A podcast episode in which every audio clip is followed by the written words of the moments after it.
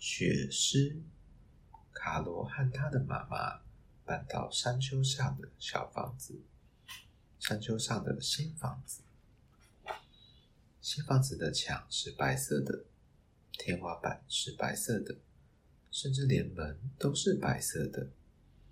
房子里面有很多地方可以探险，但卡罗希望有人可以陪他一起玩。有一天啊，卡罗听到一个奇怪的声音。要不要来玩捉迷藏？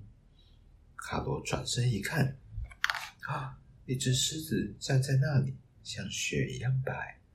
你是从哪里来的？哦，这里和那里呀。狮子斜倚在白色的墙上，诶，就消失了。墙壁朝着卡罗眨眨眼，卡罗笑了，嘿嘿。玩捉迷藏。雪狮，你在哪里呀？我找不到你。玩了一整天，躺在雪狮的鬃毛上面睡着了。隔天早上，卡罗和狮子看见窗外有两个男孩，他们五彩缤纷的风筝飞来飞去。其中一个男孩向卡罗挥手，但卡罗的害羞的看向别的地方。我们再来玩吧。一整个星期呀、啊，狮子和卡罗都在家里爬上溜下的。他们比赛跑步，互相追来追去。有一天，狮子看起来像是在想事情。你去过公园溜滑梯吗？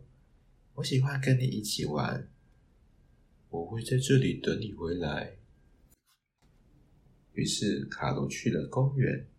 当他到公园的时候，他看见那天向他挥手的男孩。男孩叫做芭比，他跟狮子溜得一样好。你追不到我，芭比笑着说。不过现在卡罗非常会追人哦。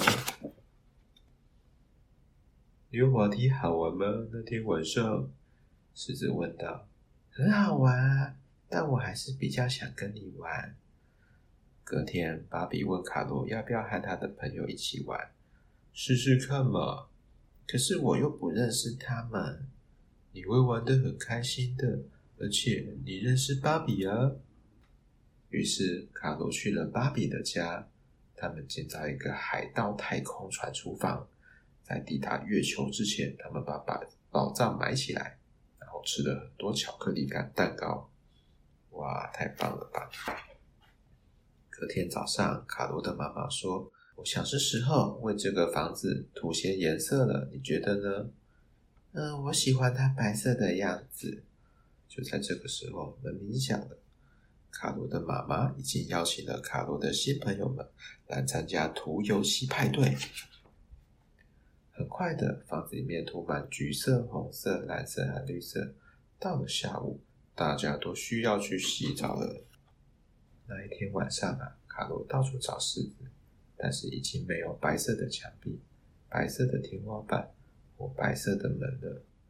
外头开始下起雪来，很快的，整座山丘变成白色的了。卡罗来到花园，有东西吸引他的目光。诶，是他吗？我以为再也见不到你了。所有的狮子都喜欢待在户外，而且你现在有其他的朋友陪你玩了。可是我会想念你，我也会想你的。不过如果你需要我，你知道哪里可以找到我哟。